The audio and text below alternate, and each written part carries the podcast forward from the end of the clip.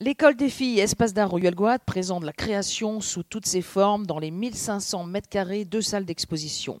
Elle invite à des rencontres, l'été des 13 dimanches, entre l'art, la littérature et l'entreprise. Le titre de ma conférence euh, est le suivant Une curiosité tardive, vision de l'Occident dans la culture lettrée orientale. Alors, pourquoi ai-je choisi ce sujet? Euh, parce qu'aussi loin qu'on remonte dans l'histoire des civilisations occidentales, que ce soit en Étrurie, que ce soit à Rome, que ce soit en Grèce, le désir de connaître, la volonté de savoir, la volonté d'explorer, de découvrir d'autres espaces, que ces espaces soient, très proches, de rencontrer des, des, peuplades avec des mœurs similaires ou au contraire complètement différentes, apparaissent comme des marqueurs forts de ce que l'historien Christophe Pomian a nommé la culture de la curiosité. Alors, à l'inverse de ce qu'on pourrait croire, la curiosité, hein, qui est euh, une disposition de l'esprit, elle n'est pas universelle et elle n'a pas été partagée en même temps par tous les peuples ou par toutes les civilisations. Alors, certes, les voyages et les périples des premiers grands explorateurs étaient mus par euh, des motifs mercantiles et religieux, Cependant, euh, les relations de voyage qui ont été rapportées, hein, qu'il s'agisse de lettres de découverte, de journaux, euh, de récits, de mémoires, portent la marque d'une curiosité, d'un intérêt pour l'autre et pour l'ailleurs, à défaut d'une ouverture d'esprit et d'une compréhension. Alors évidemment, on trouve cela dans l'histoire d'un voyage fait en la terre du Brésil de Jean de Léry ou dans le devisement du monde de Marco Polo. Alors, cette curiosité, on la retrouve également chez ceux qui voyagent peu ou qui ne voyagent pas. Mais ce sont ces lettrés qui font de la compilation, qui écrivent, qui traduisent, qui impriment. Alors, autant des manuscrits, et encore plus après l'invention de l'imprimerie, hein, qui avait été qualifiée à juste titre de révolution Gutenberg, la curiosité pour l'autre et pour l'ailleurs, la curiosité pour les trois mondes, auquel était venu avec la découverte de l'Amérique, sans l'ajouter un quatrième. Donc cette curiosité s'est accrue, d'où de très nombreux ouvrages traitant des cultures, des mœurs, des populations d'Europe, d'Asie, d'Afrique, des Amériques et plus tard au XVIIIe siècle d'Océanie. On trouve également cette curiosité euh, dans les ouvrages de fiction, dans les manuels de langue, dans les traductions, qui ont permis d'accéder au plus près de la culture de l'autre. Alors, par exemple, la traduction de l'arabe des contes euh, des Mille et une nuits par Antoine Galland en 1702 euh, a contribué à initier une mode orientale, mais également à encourager et à donner un formidable essor aux études orientales. Or, cette curiosité, on la retrouve dans nombre de domaines, la géographie, la médecine, les techniques, et euh, sans remonter aux cartes les, plus anciennes, le désir d'appréhender le monde dans sa totalité a animé de longue date les géographes occidentaux. Et la rigueur et la précision des cartes dressées des côtes du Labrador et de l'Afrique au XVIe siècle ou des îles du Pacifique au XVIIIe l'attestent.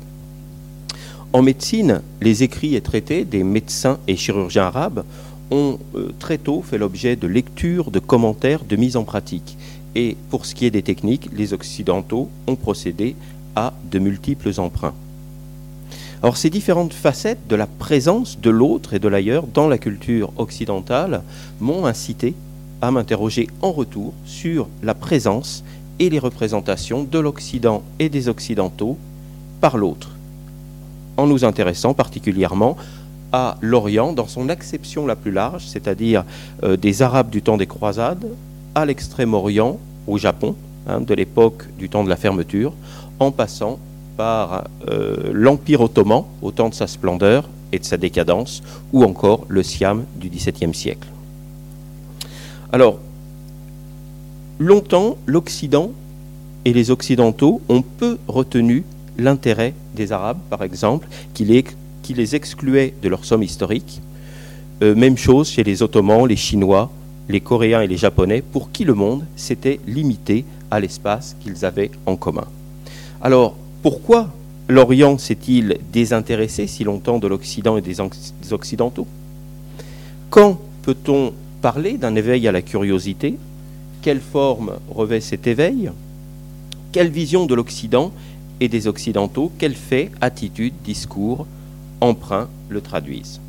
Donc euh, ma conférence euh, se développera en trois temps. Dans un premier temps, on verra comment s'est traduite l'absence de curiosité ou la faible curiosité des orientaux pour l'Occident et les Occidentaux. Dans un second temps, on s'intéressera à la façon dont la curiosité s'est éveillée chez les savants, chez les lettrés, mais aussi à la cour. On verra enfin comment le désir et la volonté de rencontrer et de connaître l'autre se sont manifestés. Donc, absence et éveil de la curiosité, désir et volonté de savoir, qui ont eu lieu à des moments différents et ont revêtu des formes différentes selon les cultures et les civilisations considérées. Premier temps, une absence patente de curiosité. Alors déjà, chez les historiens arabes, avant les croisades, l'Occident est principalement absent des œuvres des historiens arabes qui sont principalement dédiés aux prophètes, à l'expansion de l'islam et aux dynasties euh, musulmanes avec leurs héros qui sont euh, érigés en champions de la foi. Et tout le temps que durent les huit croisades, les récits des historiographes euh, arabes ne constituent pas des gestes dédiés à part entière aux guerres contre les croisés. Dans le meilleur des cas, cela ne constitue qu'un chapitre deux volumes beaucoup plus importants qui sont euh, dédiés à la monumentale histoire du monde musulman. Là, euh, les croisés ne suscitent euh, pratiquement aucun intérêt ou un, intérêt assez faible dès lors que ce sont des ennemis de l'islam. Qu'en est-il chez les voyageurs? Or, ce désintérêt, ce mépris et cette absence de curiosité conjuguée se retrouvent plus tard chez des voyageurs et savants, pourtant aussi curieux et aussi éclairés que euh, le célèbre Ibn Battuta. Donc nous avons eu l'occasion d'en parler ensemble avec euh, Françoise, Claude et France en, déjeunant. Euh, l'itinéraire d'Ibn Battuta est absolument extraordinaire. il naît à Tanger sous la dynastie marinide, il étudie le droit coranique, il part effectuer son pèlerinage à la Mecque et euh, il traverse l'Afrique du Nord, l'Égypte, la Palestine, la Syrie. Euh, puis une fois son pèlerinage achevé, il repart en voyage, donc la Corne de l'Afrique, Mogadiscio, Mombasa, Zanzibar, retour à la Mecque. Puis il va euh, partir en direction de l'Extrême-Orient, l'Inde, la Chine, les Maldives, Ceylan. Or là, on est, il, termine en 1346. Voilà. Donc euh, une dizaine d'années de, voyage. Et puis il effectue un dernier euh, pèlerinage avant de retourner au Maroc en 1349 et de se rendre à Grenade. Alors c'est à partir de 1356 qu'il va dicter euh, le récit de ses voyages à un érudit, Ibn Jouzet, que cet érudit va compléter pour diverses régions d'extraits euh, d'ouvrages euh, de voyageurs euh, et d'historiens arabes. Alors ce qui est intéressant chez Ibn Battuta, c'est que dans ses voyages, il y a énormément d'éléments neufs sur les populations qu'il a rencontrées, sur les contrées qu'il a visitées, sur les mœurs, sur les coutumes, sur les langues, sur les traditions de mariage, les cérémonies mortuaires. En l'espace de 28 ans, il a sillonné une partie euh, impressionnante de l'Afrique, euh, de l'Asie, euh, du monde arabe, mais il s'est bien gardé de voyager en Occident. En fait, son unique incursion sur les terres européennes, c'est son bref voyage en Andalousie, qui se réduit au royaume de Grenade en 1350. Et sur place, Ibn Battuta s'applique surtout à rencontrer les savants et les personnalités arabes du royaume, comme pour conserver la lumineuse mémoire d'un monde brillant dont il pressent la perte. en fait, Ibn Battuta avait trop de prévention à l'égard des infidèles pour ne fouler ne serait-ce que leur sol. Les nombreuses invocations à Allah et Mahomet qui parsèment le texte des voyages le confirment. Il ne manifeste pas le désir de s'aventurer au-delà de cette limite qui sépare le monde euh, islamique de l'Occident. En cela, il reste fidèle à sa foi et à son Dieu, et il s'inscrit dans cette tradition qui n'a que mépris et indifférence pour ce qui n'est pas euh, le monde euh, musulman. Avec cette certitude qui est pratiquement chez lui érigé en axiome, que le monde arabo-musulman est supérieur à l'Occident dans tous les domaines de la connaissance. Qu'en est-il chez, euh, dans une autre civilisation Qu'en est-il chez les Chinois? Alors, des trois grandes civilisations euh, d'Extrême-Orient, la Chine, le Japon et la Corée, seule la première a connu un important contingent euh, de voyageurs et d'explorateurs au travers du globe au fil du temps. le Japon et la Corée ont dépêché beaucoup plus tardivement des ambassades et des missions diplomatiques et économiques. Et ceci, bien que les Occidentaux aient euh, beaucoup plus tôt cherché à établir des liens. On songe à Marco Polo, mais il n'était pas le seul. Et euh, cependant, si on se restreint au voyage euh, des Chinois, sont des voyages qui sont d'abord limités aux contrées voisines. Donc sous les dynasties des Han, des Tang et des Song, des pèlerins, des marchands, des diplomates, donc voyagent principalement en Asie. Alors ensuite, il y a beaucoup de, témoignages, c'est assez fragile. Hein. il y a par exemple un voyageur, euh, Du Wan, qui aurait été prisonnier à Koufa en Afrique en 751. Un autre, euh, Shang Chun, qui aurait rejoint Gengis Khan à Samarkand dans les années 1220. Sous la dynastie Yuan, donc, euh, qui s'étend de 1277 à 1377, Rabban Saoma, un Pékinois, aurait visité Rome et Paris, mais on n'en sait guère plus. En fait, ce sont beaucoup de témoignages indirects. Ce sont des euh, témoignages qui nous viennent d'autres voyageurs, qui nous viennent de personnes qui les ont rencontrés. Mais euh, tous ces voyageurs, dont j'ai cité les noms, n'ont pas laissé de témoignages écrits, ou alors ils n'ont pas été conservés hein, ou retrouvés. Euh, il y a un, voyageur qui est surnommé le Marco Polo chinois, c'est Wang Dayan, qui lui aurait atteint Tanger au terme d'un extraordinaire périple entre 1329 et 1339. Alors, des voyageurs chinois ont sans doute à cette époque voyagé l'Occident, mais là encore, il n'y a pas de témoignage de leur part. Euh, donc, de nombreuses expériences qui, euh, pour toute cette période, donc jusqu'à la fin du XVIe siècle à peu près, sont demeurées sans effet. Au XVIIe, là, on trouve par contre des voyageurs chinois qui interviennent comme traducteurs, interprètes dans différentes cours européennes. Euh, second temps de, cette conférence, l'éveil à la curiosité, timide et méfiantes incursions.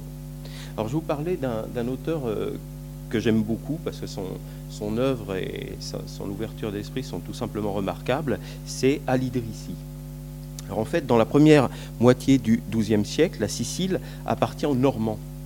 L'île accueille des populations d'origines diverses. Ce qui est fascinant, c'est que euh, s'y côtoient à la fois des musulmans, des hommes du sud, des hommes du nord, et tout cela dans une remarquable concorde, parce que euh, le roi Roger II est un souverain fin, un souverain cultivé, qui euh, est demeuré fasciné par la civilisation arabo-musulmane de Byzance.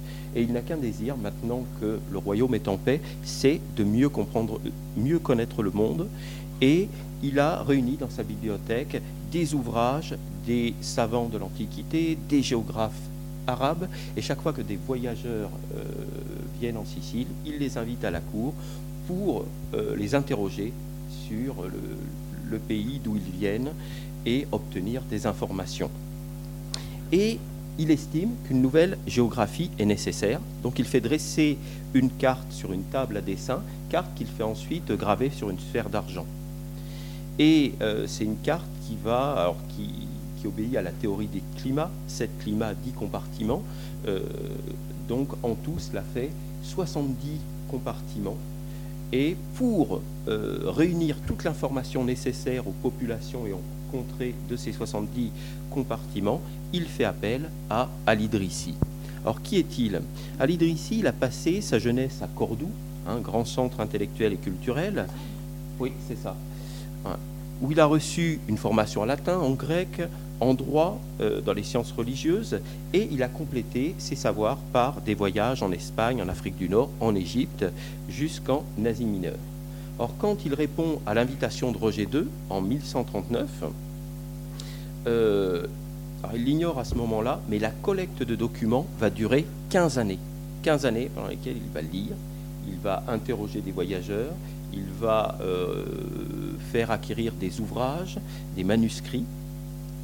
Et on retrouve dans cet ouvrage, qui sera surnommé le Livre de Roger, à la fois des références à Ptolémée, à Orose, les sources arabes les plus actuelles, Massoudi, Ibn Akal, ainsi que des sources qui ne sont pas mentionnées mais qui sont évidentes, hein, comme par exemple les travaux d'Al-Bakri. Mais euh, là où sa documentation est vraiment neuve, hein, notamment euh, par rapport à, la, culture, euh, la culture islamique, c'est qu'il a réuni une documentation complètement originale pour l'Europe. Europe orientale, Europe occidentale et septentrionale notamment, il s'appuie sur des rapports de navigateurs, de voyageurs, de négociants.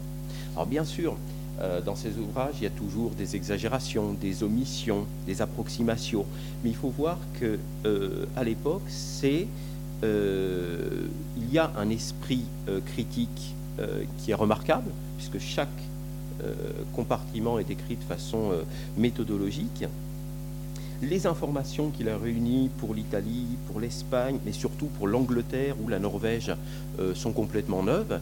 Et puis surtout, par rapport à la culture de l'islam, on, a une vision globale du monde et non plus une vision centrée sur l'islam. Et ça, c'est une, progression euh, majeure. Et euh, lui aura des continuateurs, puisque d'autres géographes ou historiens le citeront en exemple et s'en inspireront, notamment un peu plus tard Ibn Khaldoun.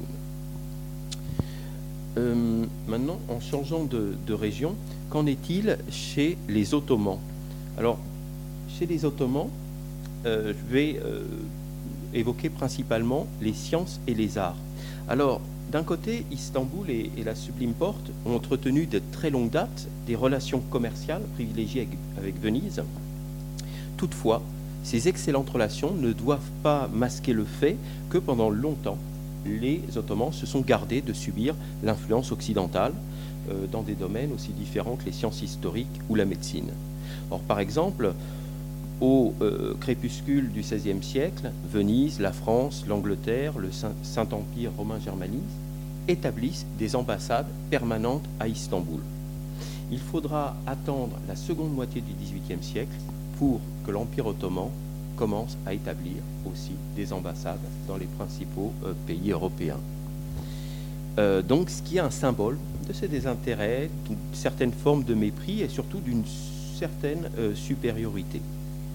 Or, par exemple, en 1630, dans un mémorandum qu'il adresse au, sultan, Kossibé, un historien qui est inconscient du retard que commence à prendre l'Empire ottoman dans différents domaines, lui préconise de revenir aux lois et aux coutumes en usage du temps de Soliman. C'est-à-dire qu'au lieu d'aller voir ce qui se passe en Occident et d'avancer, préconise un retour en arrière, un recul. Dans les années 1650, le géographe Assi Alif est parmi les premiers à s'intéresser aux travaux euh, des Occidentaux et à comprendre, à percevoir l'intérêt et la nouveauté des euh, routes qui sont ouvertes euh, pour le commerce par les Portugais et les Espagnols. Et il rédige une géographie qu'il intitule Le Miroir du Monde, qui est la première géographie turque à inclure des informations, alors qu'il va puiser dans l'Atlas Minor de Mercator et Ondius, dans le Theatrum Orbis Terrarum d'Abraham Ortelius, et dans la géographie de Philippe Cluver. Alors vous allez me dire, ce sont des ouvrages qui sont quand même un peu anciens, certes, donc les savoirs ne sont pas neufs, mais euh, on a une ouverture d'esprit, euh, une curiosité et une volonté d'intégrer euh, les savoirs de l'autre occidental qui se manifestent. Qu'en est-il en ce qui concerne les techniques Alors, au temps de, de Soliman, les ingénieurs turcs copiaient les technologies des ingénieurs occidentaux, notamment dans le domaine militaire. Et au fil des décennies, les techniques occidentales ont cessé de connaître des innovations, alors que dans le même temps, euh, les techniques ottomanes, même si elles étaient bien supérieures aux autres techniques euh, des, pays, euh, des autres contrées du monde islamique, se sont laissées devancer et surclasser dans de très nombreux domaines. Ce qui fait que lorsqu'Evliya Selby, qui est un voyageur, un historiographe et un historien, lorsqu'il découvre Vienne au milieu du XVIIe siècle, pour lui, le décalage est tellement manifeste qu'il ne peut pas ne pas le consigner dans sa relation de voyage. Alors, Evliya Selby est également très admiratif des connaissances des Occidentaux en matière de médecine. Lors de son séjour, il a ainsi l'occasion d'assister à une opération à cerveau ouvert, ainsi qu'à des dissections euh, et il décrit la manière dont les dentistes soignent les caries. Donc une série de détails, mais qui, montrent que ce n'était pas forcément des, choses qui étaient, courantes. Et en fait, si sous Soliman, qui était encore, ne porte pas le, surnom de magnifique euh, par hasard, c'était l'époque où la cour pouvait s'enorgueillir d'accueillir d'Andalousie des médecins juifs qui étaient très au fait des progrès en matière médicale. Ce n'est plus du tout le, cas à la fin du, XVIIe siècle sous euh, Mehmet IV. Hein, au fil du temps, les savoirs de ces médecins se sont sclérosés. Or pourquoi? Parce que pendant longtemps, pour les médecins ottomans, le savoir médical se concevait en termes de conservation et de transmission, et non pas en termes euh, d'acquisition, et ceci à de rares exceptions près. Or, par exemple, à la suite de l'apparition de la syphilis, forcément, les médecins ottomans se sont intéressés à cette étrange maladie. Hein, dans un traité euh, qu'il a intitulé La quintessence de l'expérience, Bala al-Dala, médecin persan, euh, consacre quelques pages à cette euh, étrange maladie qu'il nomme le mal arménien ou la vérole franque. Voilà, donc pour le coup, il y a un emprunt occidental, mais ce n'est pas celui qui était souhaité. Et en fait, le premier ouvrage qui va traiter en détail de cette maladie, qui est nommé à ce moment-là le mal franc, date de 1655, et euh, il fait partie d'un recueil d'écrits médicaux qui ont été euh, présentés au sultan Mehmed IV, voilà, que ça l'a pas intéressé. Oui, tout à fait.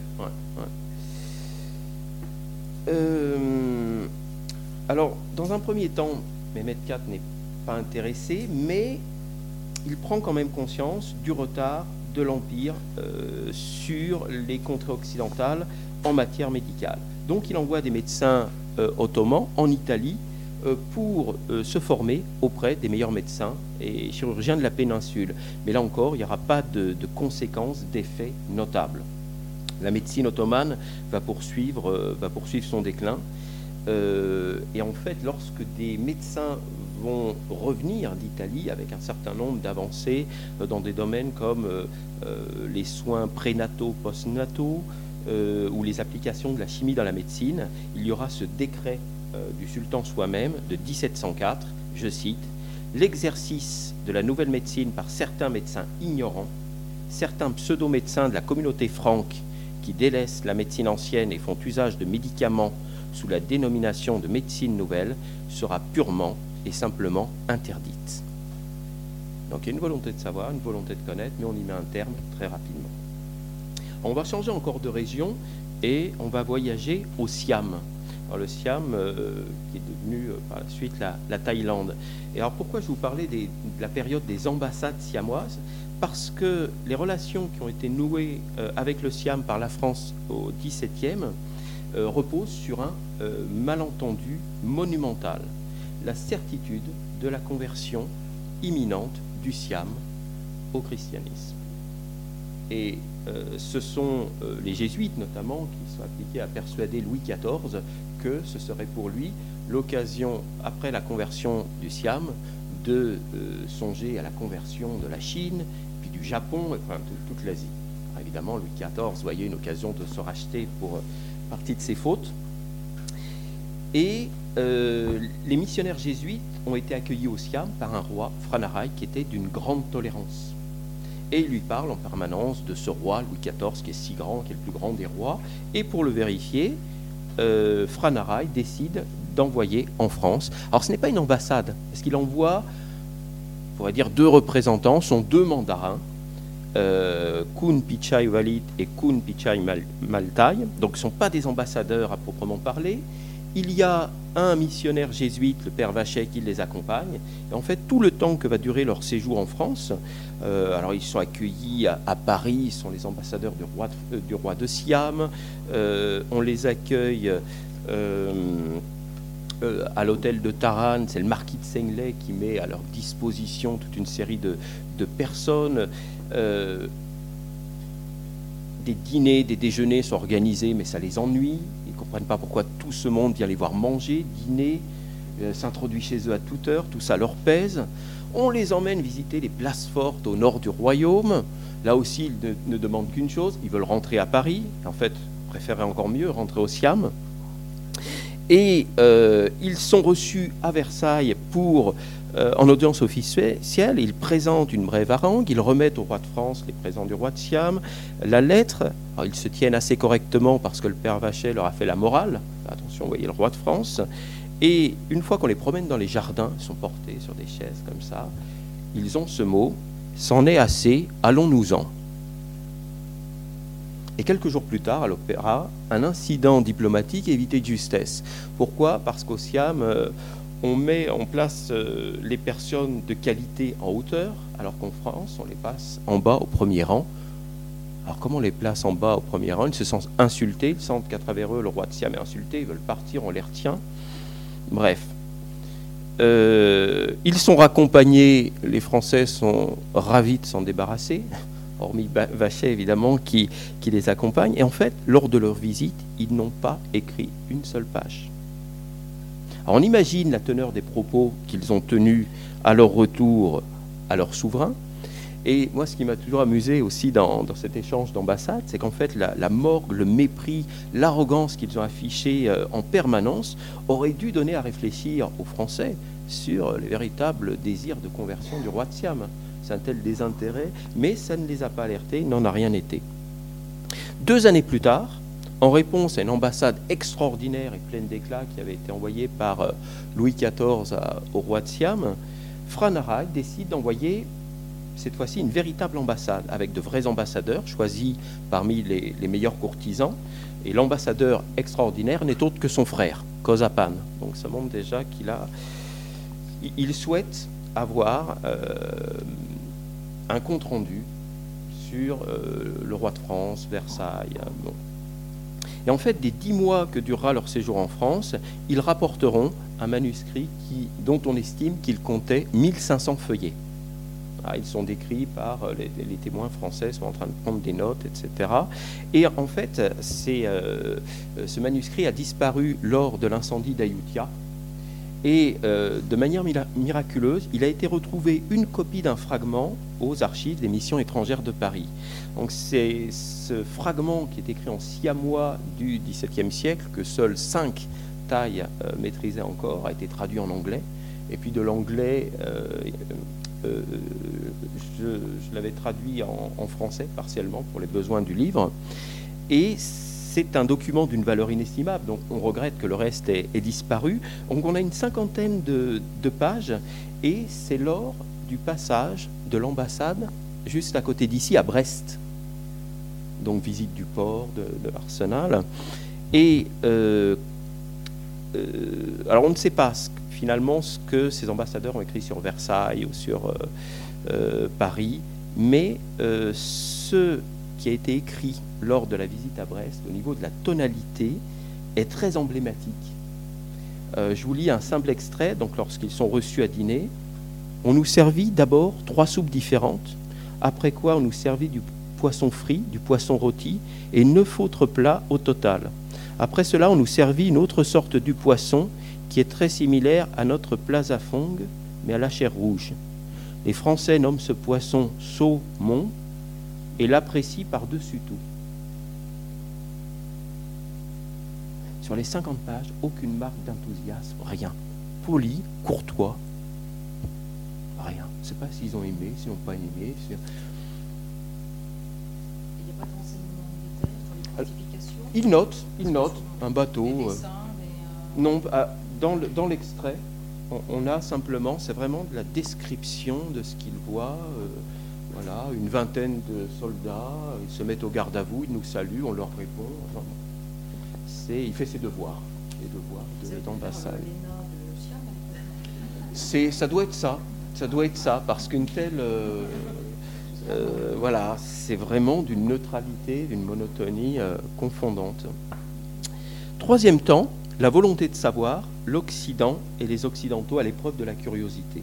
Alors là, euh, comment les mœurs occidentales sont-elles vues par les ambassadeurs ottomans, donc on revient en Empire ottoman, au cours de la seconde moitié du XVIIIe Or pourquoi cette période? Parce que c'est la période où les sultans, les grands vizirs, dépêchent des ambassades dans les grandes capitales européennes dans le but de signer des traités d'alliance et aussi de faire montre de la puissance et de l'éclat ottoman qui sont pourtant en déclin. Et ça, c'est ce dont ils vont s'apercevoir.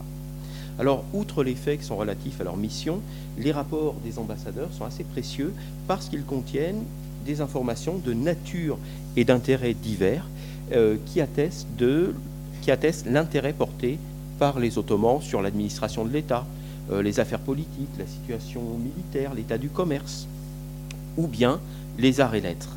Or, par exemple, dans la relation de son ambassade à Vienne en 1758, Ahmed Resmi Effendi salue la sagesse avec laquelle les dépenses nécessaires au bon fonctionnement de l'État sont gérées. Euh, pareil, dans sa relation de l'ambassade à Berlin, Azmi Effendi loue l'efficacité des fonctionnaires de l'État. Euh, et ces deux ambassadeurs dénoncent de manière voilée la situation dans l'Empire qui est devenue déplorable avec une corruption et un népotisme qui sont omniprésents, des dépenses qui sont euh, galopantes et un État qui compte de trop nombreux fonctionnaires. Alors sur le chapitre du commerce et de l'économie, l'Empire aussi accuse de sérieux retards, mais sur ce sujet, les ambassadeurs se contentent de signaler qu'ici y a, il y a des fabriques, des manufactures, mais ils ne, ne rentrent pas dans les détails. Et concernant la France, alors il y a un témoignage qui date des années 1724, mais euh, on doit à Ali Effendi le premier ambassadeur permanent dépêché à Paris en 1797, hein, sous la forme d'un mémoire, donc le premier, euh, essai de description de la France. Euh, donc avec des chapitres qui se présentent de la manière suivante, situation de l'agriculture quelques pages, situation du trésor et des revenus, situation militaire, situation des vivres. Et euh, les premières traductions en arabe ou en persan de traités européens euh, d'économie, par exemple, ne verront pas le jour avant le XIXe siècle. Alors l'état des sciences et des techniques, c'est assez sidérant. Hein. alors les ambassadeurs ottomans euh, qui sont envoyés ne sont absolument pas versés dans les sciences. Alors ce sont des spectateurs curieux, attentifs ou alors amusés hein, des phénomènes ou expériences qu'on leur présente. Hein. par exemple, euh, euh, quand on présente euh, des expériences sur les propriétés de l'électricité à Ati Mustafa Effendi, qui est ambassadeur à Vienne en 1748, pour lui, il, il dit oui, c'est amusant, et il appelle cela des trucs de francs. Ah, des trucs de francs, font des trucs. Et euh, pour lui, ça ne donne lieu à aucune application concrète, donc ça n'a pas, plus d'intérêt que cela. Dans le domaine des arts et des lettres, les ambassadeurs apprécient dans l'ensemble la musique, le théâtre euh, ou l'opéra, dans l'ensemble, parce qu'il y a l'ambassadeur qui est à Madrid, qui est traîné à l'opéra, il n'en peut plus d'entendre hurler comme ça les, euh, les différents chanteurs. Mais ils font, par exemple, quand on, leur fait visiter les, bibliothèques, ils font très peu de cas des écrits européens. Un Vasif Effendi à Madrid et Ati Mustafa Effendi à Vienne ne s'intéressent qu'aux manuscrits arabes et euh, ils essayent de les racheter, euh, parfois au prix fort, dans le but de les soustraire des mains des infidèles. Que font ces beaux textes ici euh, parmi les incultes des ignares? Euh, plus significatif encore, très rares, sont les ouvrages européens qui sont traduits en arabe, en persan ou en turc. Et ironie de l'histoire, un premier ouvrage européen traduit ou plutôt adapté en turc, parce que le traducteur a ajouté des contes qui se déroulaient à Istanbul, c'est un ouvrage qui s'intitule Les mille et un jours. Euh, des contes à la manière persane de Pétis de la Croix, qui a paru dans les années 1710-1712. Donc ça a été traduit par Ali Aziz, officiel ottoman qui a séjourné à Paris a appris le français euh, à la toute fin du XVIIIe siècle, soit un recueil qui est inspiré d'un des chefs-d'œuvre du patrimoine littéraire arabe. on va un dernier déplacement, euh, cette fois-ci euh, au Japon. Alors, le Japon a, connu une, période de, fermeture assez rapide aux Occidentaux à cause notamment des, missionnaires jésuites qui voulaient à tout prix propager la foi. Hein. donc il y a eu des édits qui avaient été pris principalement contre les missionnaires, puis ensuite qui ont été étendus aux commerçants.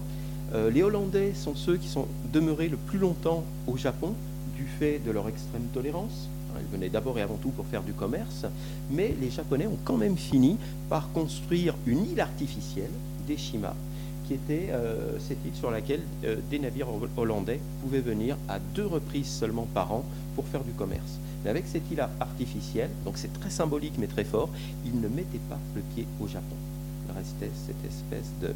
Mais c'est là aussi qu'il côtoyait des Japonais hein, qui venaient euh, commercer avec eux. Alors comment s'est manifestée euh, euh, la pensée occidentale au Japon? D'abord par les ouvrages européens traduits en chinois. Hein. Donc en dépit des nombreux édits qui interdisaient ou, restreignaient la présence occidentale, il y a eu comme ça donc des, des livres qui étaient interdits donc liste de, livres interdits, principalement des livres dans lesquels il était question de la foi. Mais le courant d'échange culturel n'a jamais été totalement interrompu entre le Japon et l'Occident. Euh, il y a eu des incursions japonaises à l'étranger et de nombreuses infiltrations occidentales au Japon via la traduction chinoise d'ouvrages européens. Alors c'est souvent des copies manuscrites Hein, qui était diffusé euh, euh, sous le manteau.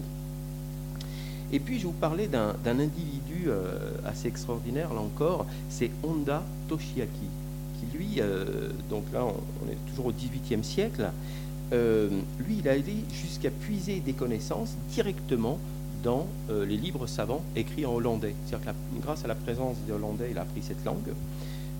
C'était un mathématicien, un astronome, calendariste, économiste, et euh, il a euh, rédigé plusieurs ouvrages. Il est né en 1743, mort en 1820, que vous le situiez.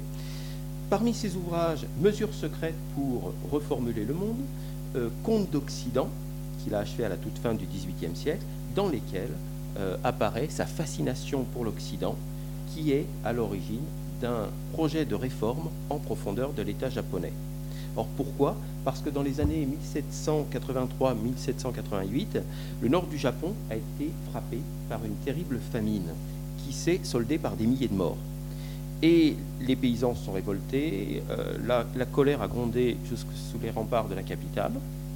Et euh, pour euh, Honda Toshiaki, le, problème de cette famine, c'est l'impuissance des Tokugawa à gérer cette crise. Et ces écrits euh, consistent en des projets de réforme qui s'inspirent de pays, euh, des pays occidentaux euh, qu'il affectionne pour pouvoir permettre au Japon de se réformer et de se développer. Alors c'est vraiment, il a une fascination pour l'Angleterre au niveau du commerce et puis pour la Russie de Catherine II parce que pour lui, elle parvient à administrer avec assez d'efficacité un territoire euh, qui est euh, gigantesque. Euh, et il célèbre aussi l'excellente éducation qui est dispensée dans des pays comme l'Angleterre, la France ou l'Allemagne. Et il insiste sur le fait que dans ces pays, il est permis à des individus de modeste extraction de contribuer au développement de la nation grâce à l'éducation. Donc ce qui montre que ce n'était pas le cas euh, au Japon. Or, pour conclure, euh, je dirais qu'en histoire des sensibilités, des dispositions d'esprit, des attitudes, des mentalités, la prudence s'impose. Donc là, dans, cette conférence, j'ai délibérément choisi un certain nombre d'extraits, de, personnages, d'attitudes, de comportements, pour montrer comment il y a eu cet éveil et ces manifestations de la curiosité. Euh, il est toujours délicat de, dégager de, grandes perspectives, surtout lorsque l'espace, la chronologie envisagée sont vastes.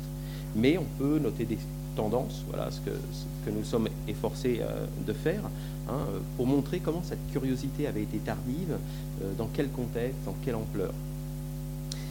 Pour contrebalancer ces propos, nous signalerons aussi qu'il y eut des éclaircies Hein, par exemple, chez les Arabes, Léon l'Africain, qui était d'une grande curiosité, s'est mis au service de souverains, de papes. L'Empire ottoman a aussi connu une période de douceur de vie, d'épanouissement culturel, à l'avènement du XVIIIe siècle, qui restait célèbre sous le nom de l'ère des tulipes.